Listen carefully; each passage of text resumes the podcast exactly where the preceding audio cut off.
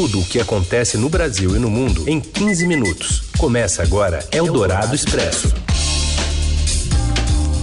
Olá, seja bem-vinda, bem-vindo. Eldorado Expresso por aqui. E um pouco mais cedo, afinal de contas, iniciamos essa semana com notícias que também têm apelo esportivo, né? A Copa do Mundo está chegando. Eu sou a Carolina Ercolim, comigo Raisen Abac. Fala, Raisen. Oi, Carol, boa tarde para você, boa tarde para os ouvintes que estão com a gente no FM 107,3 Eldorado, também no radioeldorado.com.br, na skill da Alexa, no aplicativo do Eldorado, hoje uma edição especial com a convocação do técnico Tite para a seleção e toda a repercussão. Vamos ter também convidados que a gente apresenta já já e agora os destaques deste 7 de novembro. O técnico Tite convoca os 26 jogadores que vão defender a seleção brasileira na Copa do Catar. Acompanhe aqui a lista dos chamados, a repercussão e a análise dos nomes com Robson Morelli e Igor Miller. E ainda, nas outras notícias, a primeira reunião do presidente eleito Lula com a equipe de transição de governo e o alerta da ONU sobre o perigo do aquecimento global. É o Dourado Expresso. Tudo o que acontece no Brasil e no mundo em 15 minutos. Eldorado na Copa. Qatar 2022. A gente vai direto para saber com o Márcio Douzan, lá da sede da CPF, CBF, todas as informações relativas a essa expectativa do anúncio de Jajá. Tudo bem, Douzan? Boa tarde. Olá, boa tarde, Carol. Boa tarde, Heisen. Boa tarde a todos. É, nós estamos aqui no, no auditório da sede da Confederação Brasileira de Futebol, onde daqui a quatro minutinhos o técnico Tite vai finalmente anunciar né, a lista dos 26 convocados para a Copa do Mundo. É, parece que vai haver uma cerimônia especial para a chegada da lista, não vai ser simplesmente mostrar a lista, não. Vai ter o Zé Delivery para entregar a lista hoje. O que, que, que vocês acham disso? E a expectativa é que ele divulgue todos os nomes aí de uma vez e, e já dê algumas explicações ou depois é que vem as explicações da coletiva, Douzan? Então, e também conta tradi... mais desse Zé Delivery aí. Então, tradicionalmente é assim, o Tite anuncia a lista com os 26 nomes, Aí ele dá aqueles cinco minutinhos para o pessoal debater, anunciar na rádio, aquela coisa toda, e depois ele dá uma coletiva de cerca de, em geral, de 30 minutos, mas talvez é, dessa vez é, se prolongue um pouco mais. A história do Zé de Libre. O Zé de Libre é patrocinador né, aqui da, da Confederação Brasileira e, segundo consta, a lista vai ser entregue pelo Zé de Libre. Então tá, vamos aguardar então. O, o, o Dozan tá acompanhando, né? Sempre acompanhou bastante toda a movimentação da CBF. Após alguma novidade, Dozan?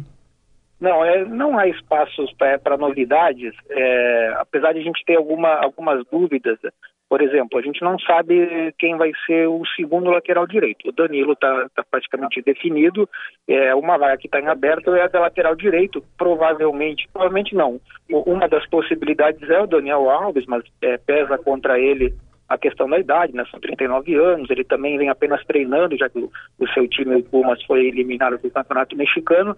Então, na verdade, tipo, existem algumas dúvidas. O Tite, será que vai levar o Daniel Alves ou será que não vai? É, no ataque também a gente tem ainda algumas vagas em aberto, mas aí a, a dúvida é o contrário, porque são muitos nomes é, de jogadores que podem é, ser convocados e vagas de menos. E há também a questão envolvendo o Felipe Coutinho. Ele já era uma, uma dúvida, não, não tinha uma vaga é, garantida na lista de logo mais, mas ele sofreu uma lesão né, é, nesse final de semana lá pelo Aston Villa. É, segundo o médico da equipe, deverá ficar pelo menos seis semanas é fora, então ele, o, o Felipe Coutinho, que era uma possibilidade, é, vai, vai ser cortado, ele não, não, não vai ser convocado. Mas surpresa, surpresa ninguém espera não. É, o Tite não tem esse perfil e ninguém espera, na verdade, que depois de quatro anos fazendo testes ele acabe convocando alguém é, que já não tenha chamado. Sobre lateral direito, pode não ter um segundo lateral também? Existe essa opção de não ter um segundo lateral e improvisar alguém, se for o caso? Existe. É, por exemplo, na última convocação para os amistosos contra Gana e Tunísia, o Tite levou somente um lateral. E por que isso? Porque, segundo ele, o Éder Militão, né, que é o, é o zagueiro que vai estar na Copa, ele pode jogar é, na lateral direita, foi inclusive assim que ele começou a carreira no São Paulo. O que acontece? Me parece que é meio temerário tu levar para uma Copa do Mundo um jogador para improvisar na lateral, né? mesmo que seja para uma emergência. Ainda mais considerando que a gente tem 26 convocados, três a mais do que o normal, é, levar apenas um lateral direito me parece que seria é meio temerário. Mas existe sim essa possibilidade, ela é aventada aqui entre colegas e tudo mais. Márcio Douzan, então, liberamos ele já para acompanhar em instantes todo o anúncio feito pelo Tite lá na sede da CBF. Obrigado, Douzan, bom trabalho aí. Valeu, obrigado e abraço a todos. Bom, já temos aqui o Robson Morelli e também o Igor Miller. Boa tarde aos dois. Boa tarde, Morelli. Boa tarde. Boa tarde, boa tarde a todos. Bom, vamos. Ah, assim que o Tite começar a falar, vocês vão parar de falar pra gente ouvir o Tite. Mas o que, que dá para esperar, Morelli? Começando por você aí. Alguma surpresa ou nada disso? Penso que o Tite vai chamar os jogadores com os quais ele trabalhou durante esses quatro anos. O Tite é um cara pragmático, o Tite é um cara que gosta de convocar e de chamar e de viver de se ficar rodeado dos jogadores em quem confia. Não penso em nenhuma novidade gigantesca, não penso em nenhuma novidade. Qual seria a grande novidade do Tite hoje? Hum. Chamar o Hendrick, por exemplo, 16 anos do Palmeiras. É, não vejo o Tite fazendo isso de forma alguma. O Tite tem dificuldade é, é, para mudar esse grupo. Não sei se é por ele só, se é por toda a comissão técnica, se é pela aceitação do grupo. Ele abraça muito. O, faz parte do perfil dele. Exatamente, faz parte do perfil dele. Ele abraça muito o grupo e talvez ele já esteja sofrendo para cortar. Olha lá, o Tite está acabando de entrar ali na, na sala, sala né? Com a listinha, ah, a listinha. o fato é que são 26 jogadores com os quais ele, ele trabalhou, ele conhece e no meu modo de ver, todos bons de bola. O que, que o Tite mudou da Rússia para o Catar? Para mim, ele conseguiu amadurecer, para mim, ele conseguiu entender melhor o, o que é o Neymar, e para mim, ele fez desse bando de jogadores, bando no bom sentido, né? É, um time. Um time. Se o Neymar não joga, o Brasil tem um time hoje. Essa é a minha, minha, minha visão da seleção brasileira. Tite que andou dando uma olhada nos últimos jogos. Ele aí, né? sempre observa e quando ele não observa, ele leva os seus auxiliares. Você vê muito em jogos na Europa, principalmente Champions League, o, o Edu Gaspar, você via né, o, o Kleber Xavier agora, o filho dele, o Matheus Bach, estão sempre acompanhando e sempre de olho. Foi nessas que apareceu o Rafinha, que na época jogava no Leeds, agora está no Barcelona, que é uma barbada, apesar de não estar em grande fase e outros nomes, como o próprio Gabriel Martinelli, que corre por fora nessa lista do Arsenal. Mas parece que o Tite vai abrir agora tá a, a, o anúncio dos 26 jogadores. Só aproveitando aqui, já que a gente falou de, de quem pode surpreender, essa vaga aberta pelo Coutinho, que iria muito pela, pela confiança que o Tite tem nele, porque ele não, não vinha numa grande fase no Aston Villa, na Inglaterra, o clube onde ele joga, eu aposto que daí vem a maior surpresa. O nome mais cotado seria o Gerson, que tinha, do Olympique de Marseille, que estava sendo muito convocado por ele. Mas eu vou apostar pela confiança, apesar de não ser convocado desde 2018, Renato Augusto do Corinthians. Essa é a minha aposta. E só para terminar, Morelli, você aposta em Daniel Alves? Não, não aposto em Daniel Alves. Embora exista uma carência, acho que já deu para ele. Não sei se o Tite vai comprar essa briga com o torcedor brasileiro. Ele não vem sendo titular no México também, vem de contusão e o, o, é um problema muito grave no futebol mundial a ausência de é, laterais no mundo. Então acho que a aposta é que o Éder Militão Nossa, vá né? como o lateral de opção e abrindo uma vaga para se levar mais um zagueiro, provavelmente o Bremer da Juventus ou o Ibanes da Roma. Vamos, Vamos lá então. Acompanhar então a convocação dos, da seleção brasileira. Mais uma transmissão da CBF TV.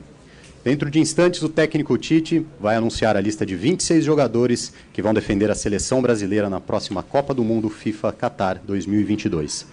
Eu aproveito a ocasião para cumprimentar também o presidente da CBF, Edinaldo Rodrigues, demais membros da diretoria, os convidados aqui presentes e, claro, todos os jornalistas e as jornalistas num auditório cheio para o anúncio dessa lista. Dormiu bem, professor? Ansioso? Mais ou menos. Eu imagino. Afinal de contas, a Copa ela mexe com todos nós, apaixonados por futebol. Então, antes da lista, sei que está todo mundo ansioso, mas dá para a gente esperar só mais um pouquinho para a gente passar um vídeo produzido pela CBF da nossa campanha institucional chamada Energia. Bom, a gente vai esperar né, a transmissão desse vídeo ali, promocional da seleção brasileira. É, da lista que saiu, né, especialmente dos amistosos entre Gana e também da Tunísia, dali vocês acham que o Tite pode ter alguma mudança de, opinião em relação aos jogadores que atuaram nesses dois jogos, Igor? A lista foi, em grande parte, esses dois últimos amistosos, foi para observar alguns jogadores que não estavam sendo tão convocados, como eu falei aqui no caso dos dois últimos zagueiros, o Ibanes da Roma, que vem do Fluminense, que é uma aposta e que foi convocado pela primeira vez para esses amistosos. E o Bremer, que também veio de uma também do futebol italiano, uma grande temporada no Torino, agora na Juventus, foi para observar esses jovens, o Martinelli também, que já vinha sendo nas últimas convocações da, da dos amistosos da, da das eliminatórias já vinha, jogou contra a Bolívia, era mais para observar esses jogadores, porque o, o núcleo duro do time já estava pronto e aproveitou para deixar Neymar de fora, para observar alguma, alguns outros detalhes de goleiros. Eu acho que essa lista vai mudar porque esses jogadores que muitos desses jogadores foram convocados foram mais para observação, mas é, o grosso que a gente tem que estar tá de olho são as últimas convocações das eliminatórias. É de lá que vai sair. Então vamos lá. Acho que agora sim o Tite vai falar. Sem pressão, só para esquentar um pouquinho o ambiente. Tá chegando a hora, Juninho. Aí agora é contigo. Vamos lá. É, boa tarde a todas e a todos. É, boa tarde, presidente. É, eu quero aqui enaltecer é, o trabalho. Juninho Paulista, né, que é um dos diretores lá da seleção brasileira. Qual que é o cargo dele lá, Moreno? Coordenador das seleções. Coordenador da seleção brasileira, Juninho, que estava ali na Copa do Mundo de. A última que o Brasil ganhou? 2002. 2002. Ele foi cortado em 98 por causa de uma contusão grave e jogou 2002. Então vamos ouvir o Juninho. Ouvir o Juninho. Nós temos os três auxiliares diretos, o, o Kleber, o César e o Matheus na parte técnica. É, temos aqui também o Bruno Baquete, o Tomás Araújo, os nossos analistas, o Guilherme Passos, que é o nosso fisiologista. É, temos aqui também uh, o pessoal que trabalha no nosso setor, né, o Luiz Wagner, o Hamilton, a Claudinha, a, a doutora Andréia, né, o Renan, importante o Igor, importante o, o trabalho de todos. Estou olhando aqui também, é, tem bastante pessoas é, representando, representando outros setores aqui da, da CBF. Ricardo Gomes, Gomes meu grande embate profissional. Obrigado, Ricardo. Você, você antecipou um período que ele estava na minha próxima apresentação. é, mas é importante é, é, falar, presidente, do, né, que nem a gente teve e você reuniu todos os funcionários aqui da, da CBF para poder mostrar esse vídeo e, e, a gente ressaltar através dos, dos representantes, dos diretores, né, o trabalho de todos os funcionários, todos vocês de outros setores, uma né? apresentação mais protocolar de alguém que já foi do, da bola, né, dentro de campo, que agora é da é, dirigente esportivo, que é o Juninho. Mas mostra ali que quando a gente fala de seleção não é só a, o time, né, Morelli? Tem muita gente envolvida, ele está falando toda a equipe lá.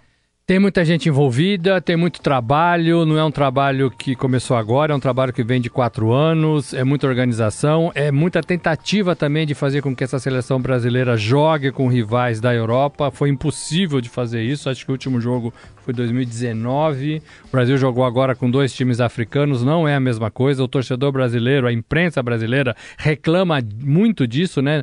A, a, as eliminatórias sul-americanas não são mais suficientes para para dar um parâmetro é, dessa seleção brasileira. O Brasil e Argentina teve um só também. E Brasil e Argentina não teve, que é o melhor jogo, não teve, né? Por causa daquela, daquele jogo aqui do Corinthians, da Anvisa tal. É, então o Brasil não foi testado como a gente acha que deveria. Esse é o grande problema da seleção brasileira. A seleção vai bem na, na América do Sul, vai bem em amistosos, mas a gente não sabe qual será o comportamento dela diante dos europeus. Lembrando que na Rússia o Brasil perdeu por 2 a 1 da Bélgica nas quartas de final e veio para casa mais cedo. O que, que, pesa também nessa questão de escolha pela regularidade desses eh, escolhidos que estão ali na lista e esse acompanhamento que o Tite faz? Por exemplo, o Everton Cebolinha ele se destacou muito na Copa América de 2019, depois de 2021, mas ele caiu, né? É, essa regularidade ela é muito importante. Esse, essa transferência de um clube para o outro pode atrapalhar demais nisso. Demora para você voltar a ser quem você era, onde você estava. E aí você sai um pouco do, do foco. Não do foco totalmente. O Tite tem uma lista de 55 jogadores. Desses 55, ele tira os 26. Ele está observando todo mundo. A comissão dele está observando todo mundo. A comissão dele acompanha todo mundo clinicamente, fisicamente.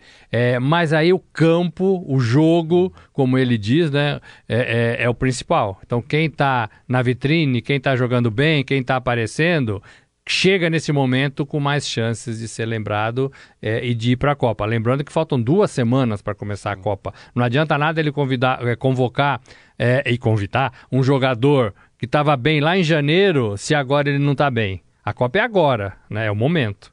Isso que o Morelli é, lembrou também vale muito a pena a gente olhar o quanto o Tite tem de confiança naquele jogador, daquilo que ele pode extrair dele na seleção e não tanto pelo que ele joga na, no clube. Vale lembrar que num caso que o, como o Morelli também lembrou dessas trocas de time, o, o Paquetá saiu do Lyon de uma temporada incrível, um homem de confiança, fez a maior parte do ciclo como titular é, da seleção brasileira, mudou agora para o West Ham na Inglaterra, está tendo dificuldade para se adaptar ao futebol inglês, não tem jogado tão bem, mas provavelmente deve estar tá nessa lista e deve ser titular na Copa, muito pelo que o Tite observou dele na seleção brasileira do que ele pode extrair. Ele está jogando um pouco diferente no West Ham, mas o Tite sabe que pode ter ele, contar com ele numa outra função.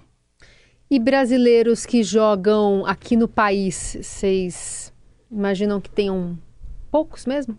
Poucos e uma das apostas, né? Uma das apostas provavelmente deve ser o Pedro, mas um outro homem de confiança dele também que joga no Flamengo é o Everton Ribeiro, sobretudo pelas finais que ele fez tanto da Copa do Brasil como da Libertadores de América, ele deve ser um dos nomes fortes do Tite para essa convocação. Tite começa a falar. Obrigado, geração de 2018.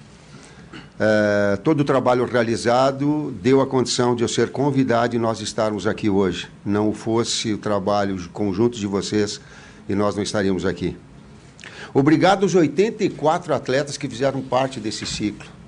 E que ele dá, sim, um aperto no coração, por isso que não, do, uh, não dorme direito, porque o lado humano pesa. Mas o meu respeito muito grande a vocês todos que fizeram parte decisiva desses números e desse momento para a Copa do Mundo.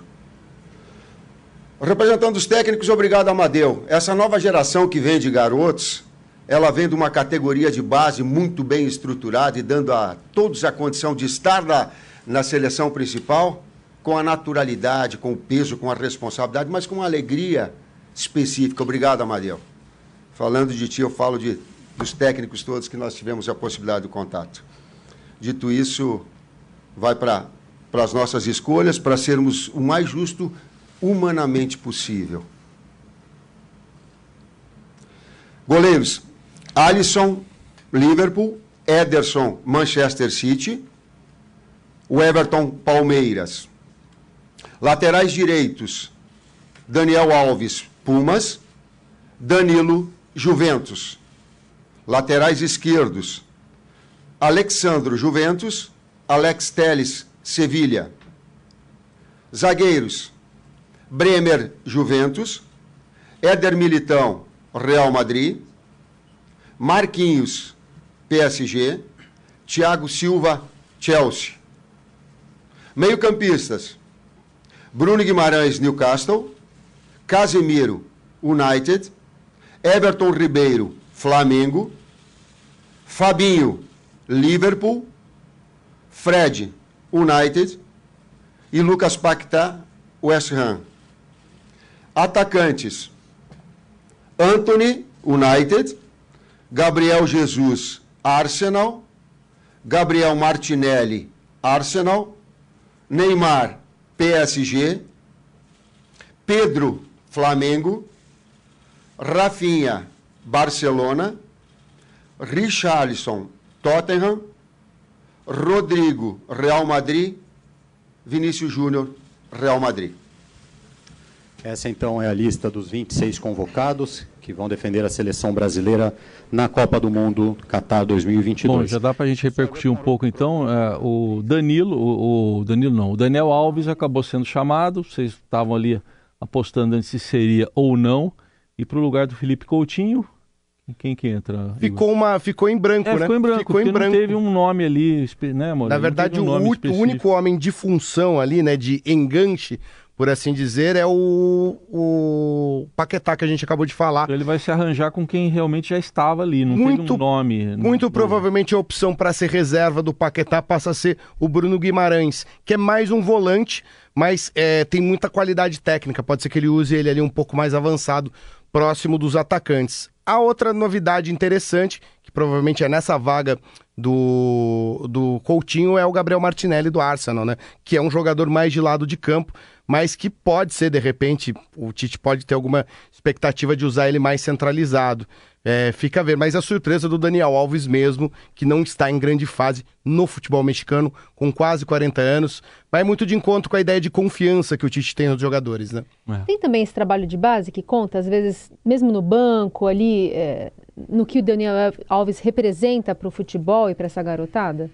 É difícil entender a convocação do Daniel Alves. Vamos partir desse pressuposto. é difícil entender. A gente tem que entrar na cabeça do uhum. Tite para ver o que, que ele está pensando com o Daniel Alves. É um cara para reforçar o time, para deixar o time com mais qualidade? Não, no meu modo de ver. Uhum é um cara que pode ter essa liderança no vestiário, batuquinho na mão? Pode ser. Pode ser. Né? É, pode ser. Carregar o pandeiro, né?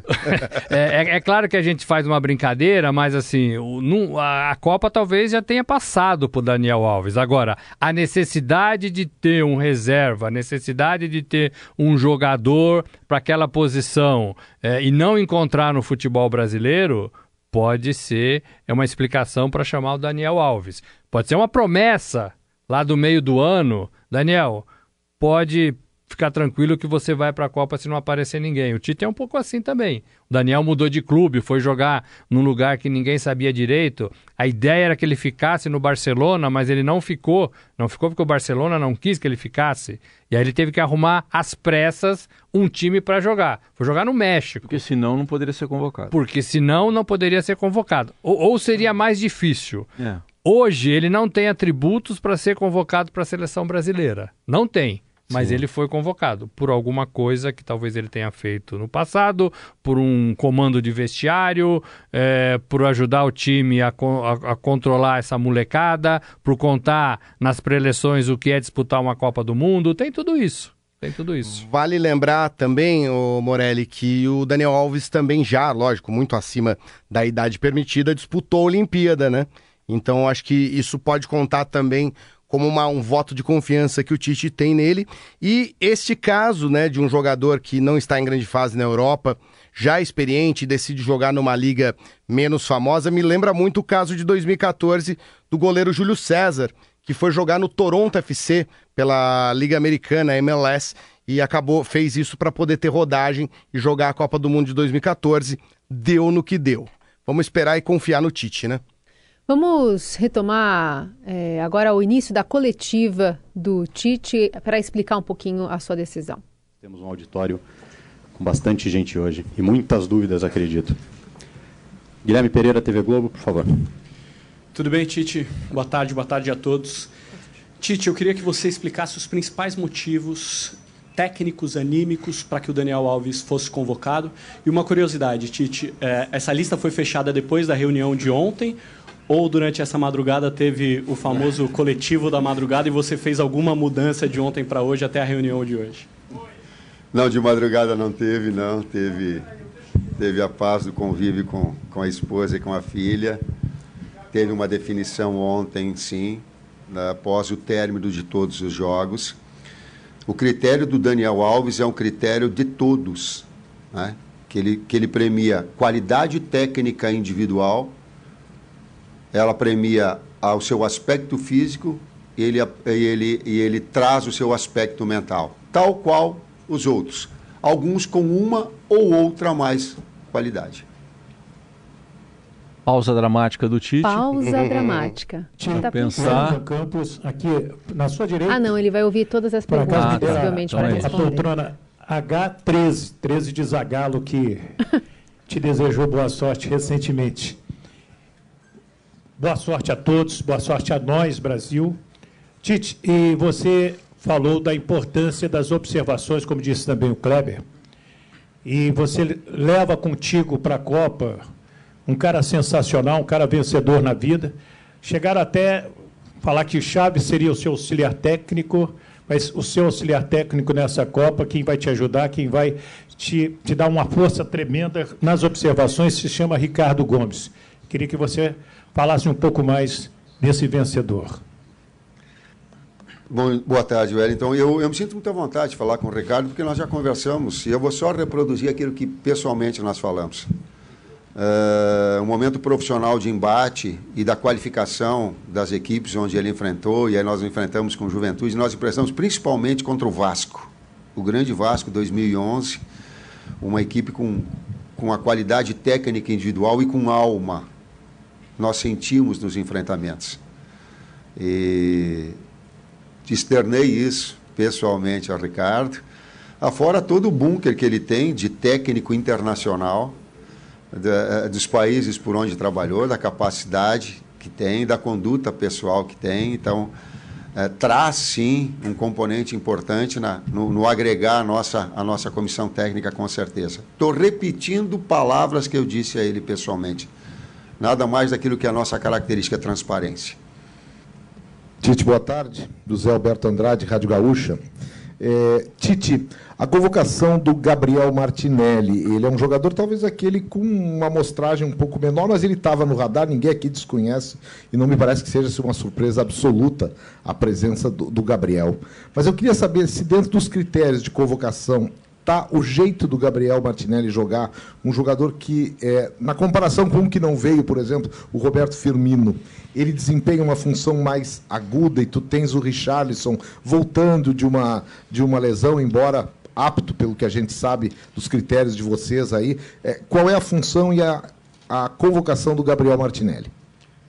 Função do Gabriel Martinelli, de externo, ponta, agressivo, tem sido um dos destaques do Arsenal é, na primeira colocação da Premier League é, um jogador do lance individual, de transições em velocidade, que teve conosco, foram duas convocações, uh, e que vem mantendo esse alto nível. Nessa concorrência, a gente diz que, que os atletas concorrem em alto nível.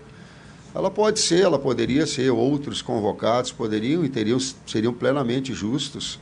E existem argumentos para outros que poderiam ser convocados, também é verdade. São escolhas escolha de um atleta que ele é, dentro das características da equipe, do modelo, nós precisamos de jogadores agudos pelos lados, incisivos pelo lado. Foi assim que a equipe se montou, é assim que uma equipe se estruturou. Então, de ter esses jogadores, que é o caso do Martinelli também. Tite aqui atrás.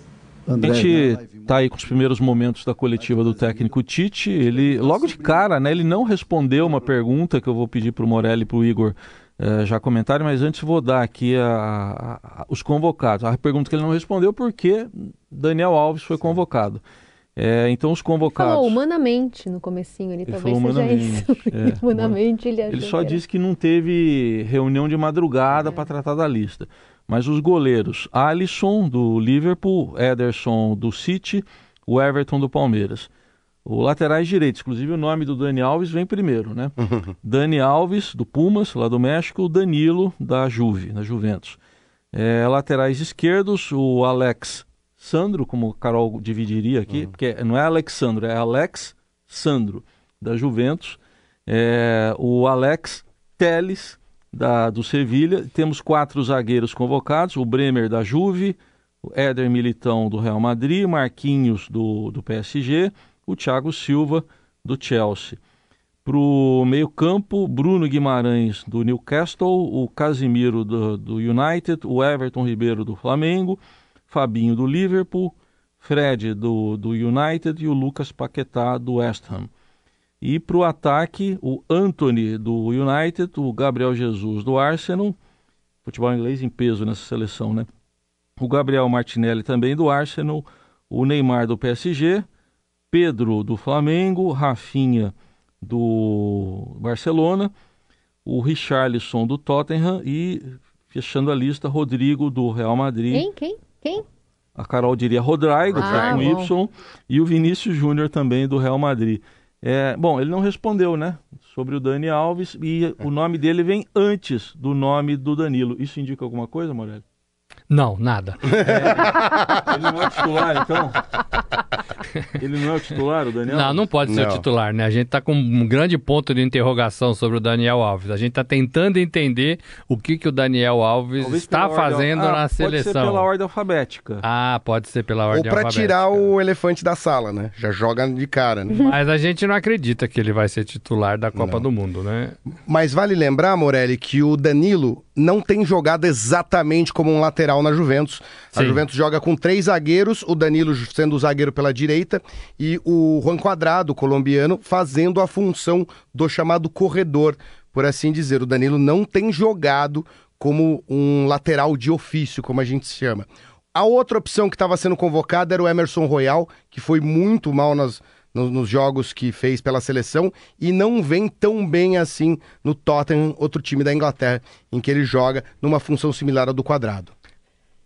Eu ia falar que a gente, a gente tá dando muita importância pro Daniel porque é um nome estranho talvez nesse ninho, mas a gente tem que é, comentar que o Gabigol não foi chamado, Pedro foi chamado pelo Flamengo na mesma posição. O Gabigol teve mais convocações do que o Pedro e o Tite optou pelo Pedro. Falou lá atrás que o Pedro tinha alguma coisa de diferente, que fazia funções diferentes dos outros atacantes e manteve isso e chamou o Pedro para ir para a Copa do Mundo. Pedro que era reserva até outro dia. Pedro que o Palmeiras tentou contratar quando era reserva e o Flamengo não quis vender. Pedro que começou a jogar essa temporada com Dorival Júnior, né? Tá lá no Flamengo há mais tempo, mas começou a jogar essa, essa temporada. Grande parte pela contusão do Bruno Henrique, né? E independ... Isso, independentemente do, do Daniel Alves, é, eu vejo essa seleção do meio para frente. É do meio de campo para frente que o Brasil tem as maiores chances de ganhar o hexacampeonato. É com Neymar, é com Vinícius Júnior que vai chamar a atenção dos zagueiros. Não é mais só o Neymar, o Vinícius Júnior também segura zagueiro pelo lado esquerdo, tem que usar esse menino na Copa do Mundo. Anthony pelo lado direito corre demais é, e segura zagueiro. Então, é do meio para frente que o Brasil tem chances, as maiores chances de ganhar a Copa do Mundo do Catar. Uma notícia importante. Importante. Olhando aqui o álbum da Copa, Perfeito. apenas Felipe Coutinho não está. Teria que trocar a figurinha, mas É. todos os outros, o álbum Ó, da Copa tá fiel São aí, ó. 18 figurinhas, São né? São 18, 18 claro. figurinhas mais de fácil de 26, né? Agora, eu queria ainda falar voltado ao Daniel Alves. Lembrando que nas outras edições de Copa, o Brasil, todo mundo, só tinha 26 jogadores. 23. É 23, Agora tem 23. 26. Então vamos dizer que o Tite chamou 25 e o Daniel Alves.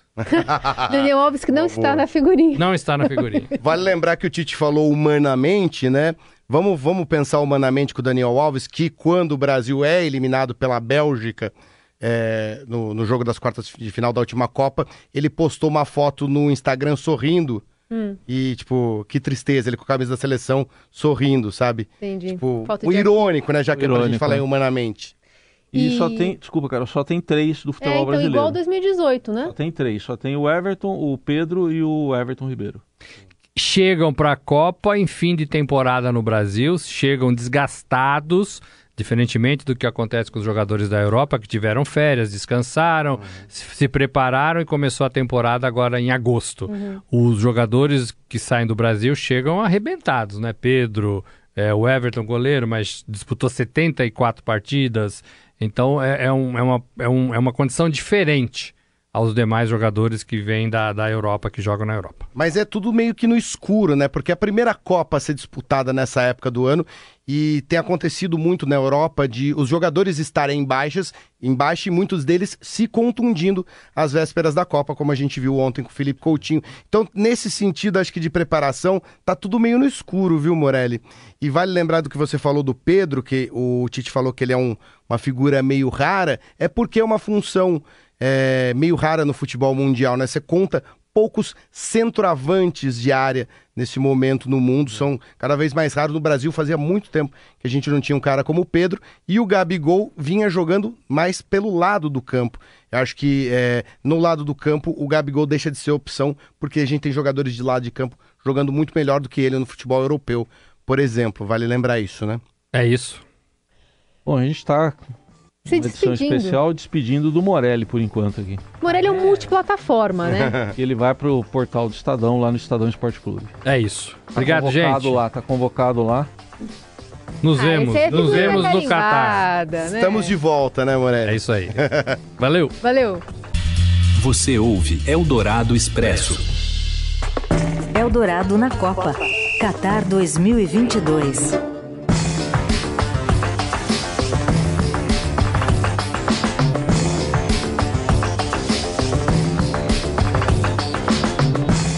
Estamos de volta com o Eldorado Expresso, edição especial, versão estendida do Eldorado Expresso, com a convocação do técnico Tite para a Copa do Mundo. Já está lá disponível também no portal do Estadão, o estadão.com.br. E temos aqui também a participação da nossa reportagem, trazendo o, o Davi Valadares agora, com um boletim com informações sobre o, a Copa do Mundo, os grupos, né, que o, o- onde o Brasil vai estar, possíveis jogos, enfim, curiosidades da Copa do Catar que começa em duas semanas. Davi, Davi Valadares trazendo a informação agora. Novembro chegou, a eleição acabou e agora todos os olhos do mundo estão voltados para a Copa do Mundo do Catar. A seleção brasileira está no grupo G do Mundial e terá pela frente, na primeira fase, confrontos contra os times da Sérvia, Suíça e Camarões. A primeira partida da equipe comandada por Tite será no dia 24, uma quinta-feira, às 4 da tarde, pelo horário de Brasília. O palco do espetáculo será o mesmo da final, o Estádio Nacional de Luzeio, inaugurado em novembro do ano passado.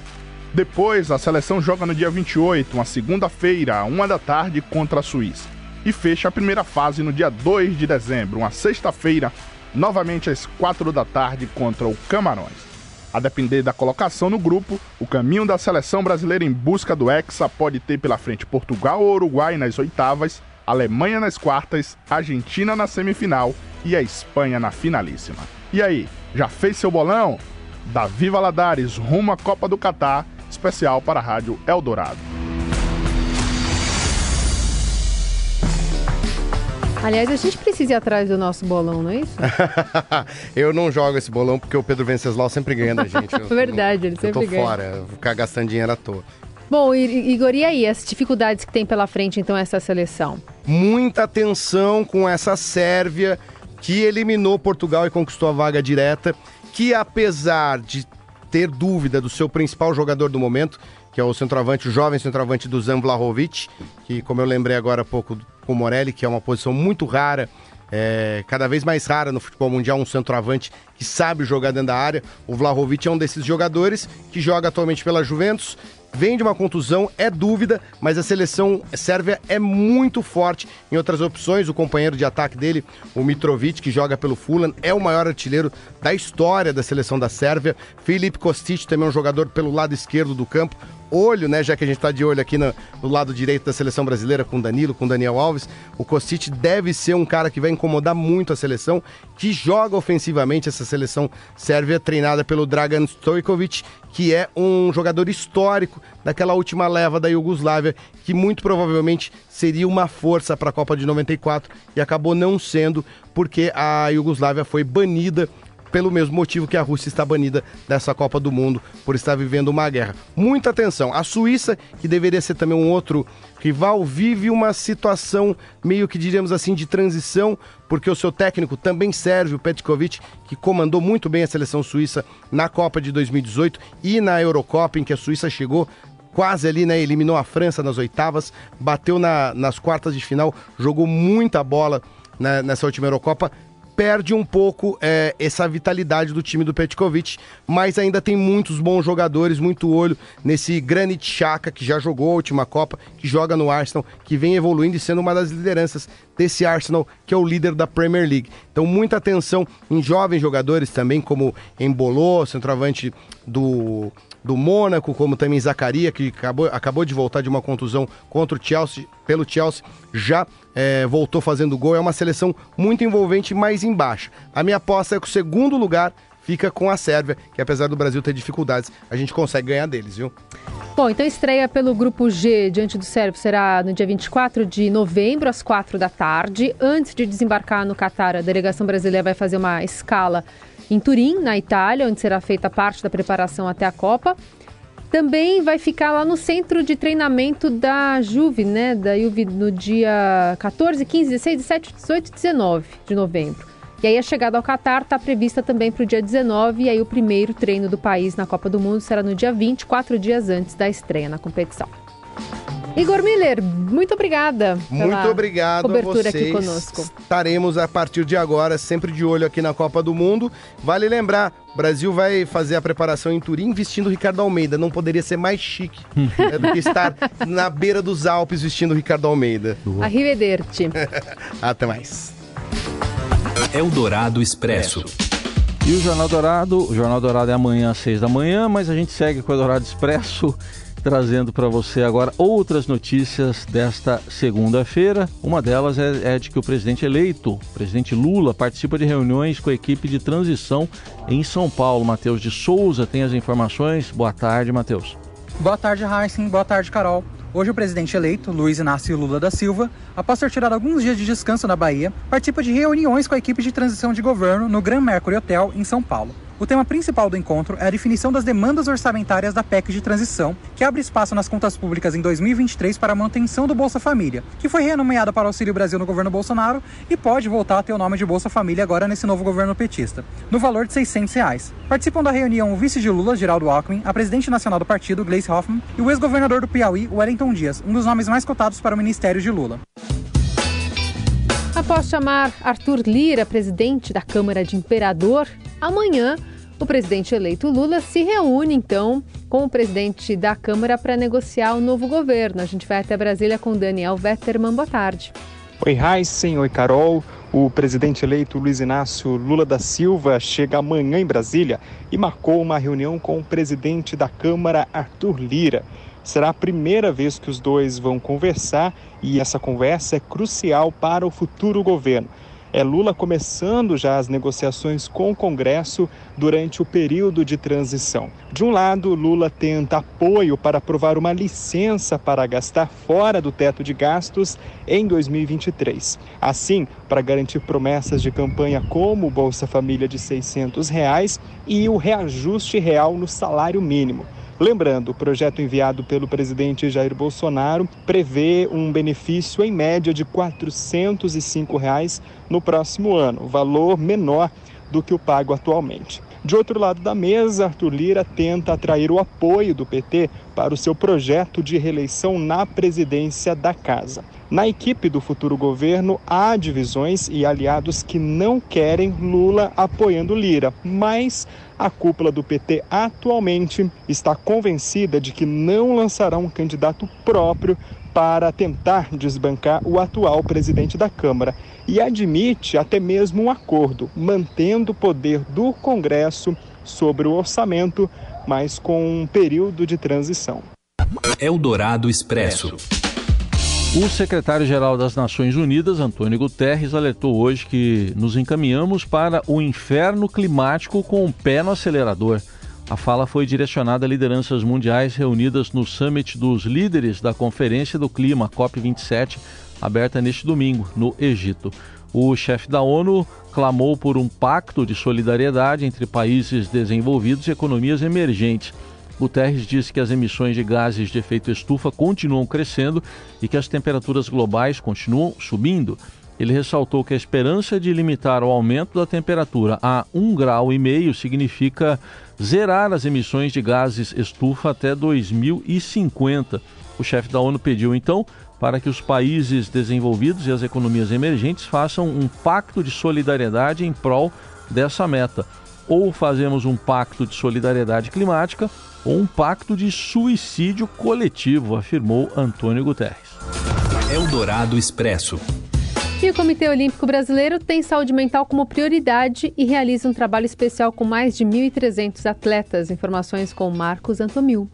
Chegando por aqui para lembrar de um assunto que tem ganhado muita atenção no mundo dos esportes e, claro, que o Comitê Olímpico Brasileiro, COB, não poderia ignorá-lo: a saúde mental dos atletas. A medalha de ouro da Rebeca Andrade no individual geral no Mundial de Ginástica Artística em Liverpool, na Inglaterra, trouxe à memória a americana Simone Biles e sua desistência de participar das competições de ginástica nos Jogos Olímpicos de Tóquio no ano passado. Lembrando que a americana seria uma das principais concorrentes que poderiam atravessar o caminho da conquista da Rebeca Andrade, em Tóquio e agora em Liverpool também.